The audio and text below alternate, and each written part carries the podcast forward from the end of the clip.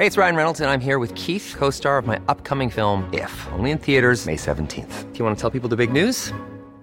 All right, I'll do it. Sign up now and you'll get unlimited for $15 a month in six months of Paramount Plus Essential Plan on us. Mintmobile.com slash switch. Upfront payment of $45 equivalent to $15 per month. Unlimited over 40 gigabytes per month. Face lower speeds. Videos at 480p. Active Mint customers by 531.24 get six months of Paramount Plus Essential Plan. Auto renews after six months. Offer ends May 31st, 2024. Separate Paramount Plus registration required. Terms and conditions apply if rated PG.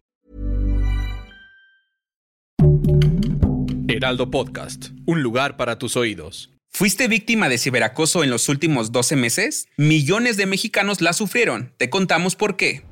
Esto es Primera Plana de El Heraldo de México.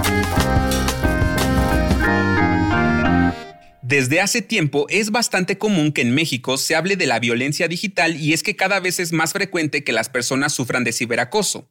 Según el INEGI, tan solo en 2022, más de 17.4 millones de personas vivieron alguna situación peligrosa en Internet. Sí, de acuerdo con el instituto, cerca del 20.8% de la población nacional que usa Internet mayores de 12 años fueron víctimas de algún tipo de acoso cibernético.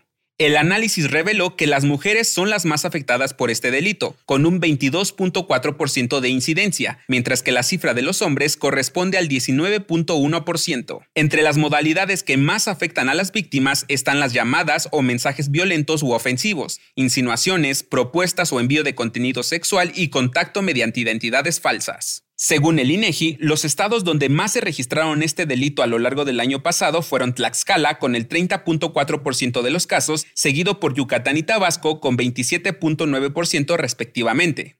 ¿Fuiste una de las víctimas de ciberacoso en 2022? Si quieres estar bien informado sobre las elecciones del próximo año, no te pierdas la cobertura Ruta 2024 a través de todas las plataformas del Heraldo de México. Escríbenos en los comentarios qué te parece este episodio. La novela del INAI sigue sumando capítulos. Por si no lo recuerdas, desde abril pasado, el Senado no ha designado a los comisionados que faltan para que el instituto pueda sesionar, por lo que la Suprema Corte de Justicia de la Nación aseguró que cometieron una omisión al no hacerlo. Este jueves, y tras más de tres horas de debate, el máximo tribunal desechó el proyecto de la ministra Loreta Ortiz, quien defendió a capa y espada a los legisladores planteando que no omitieron el proceso. Sin embargo, la Corte ya puso un alto y pidieron que se elabore una nueva propuesta para que se analice y tan pronto como en agosto, el INAI pueda sesionar con cuatro integrantes, mientras el resto son designados. ¿Crees que lo logren? En otras noticias, uno menos. Este jueves, Gabriel Cuadri anunció que decidió bajarse de la contienda presidencial del Frente Amplio por México. El diputado del PAN aseguró que continuará siendo parte del grupo opositor y que se integrará al equipo de trabajo del aspirante que resulte ganador del proceso. En noticias internacionales, la Fiscalía de Francia dio a conocer que el presidente Emmanuel Macron recibió un pedazo de dedo por correo en una carta enviada al Palacio de Eliseo, sede de la presidencia francesa. Se cree que pertenece al remitente, una persona con problemas psiquiátricos. Y en los espectáculos, es oficial, el sindicato de actores de Hollywood se unió a la huelga de guionistas tras las negociaciones fallidas con los estudios y plataformas de streaming para firmar un nuevo convenio colectivo. Debido a esto, grandes producciones de películas y series se detendrán hasta que se resuelvan las demandas contractuales. El dato que cambiará tu día. ¿Sabías que los seres humanos estamos hechos de polvo de estrellas? De acuerdo con un estudio realizado por la Universidad de Arizona, las estrellas creadas tras el Big Bang contenían al menos 97% de los elementos que conforman el cuerpo humano, como carbono, nitrógeno y oxígeno. Estos se extendieron por la galaxia en forma de polvo y ayudaron a formar la vida en la Tierra, tal y como la conocemos hoy. La recomendación.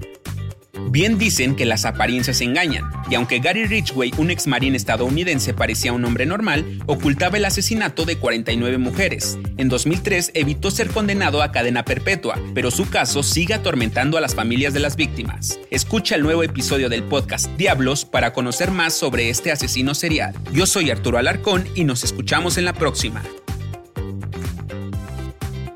Esto fue Primera Plana, un podcast del Heraldo de México. Encuentra nuestra Primera Plana en el periódico impreso, página web y ahora en podcast. Síguenos en Instagram y TikTok como El Heraldo Podcast y en Facebook, Twitter y YouTube como El Heraldo de México. Hasta mañana.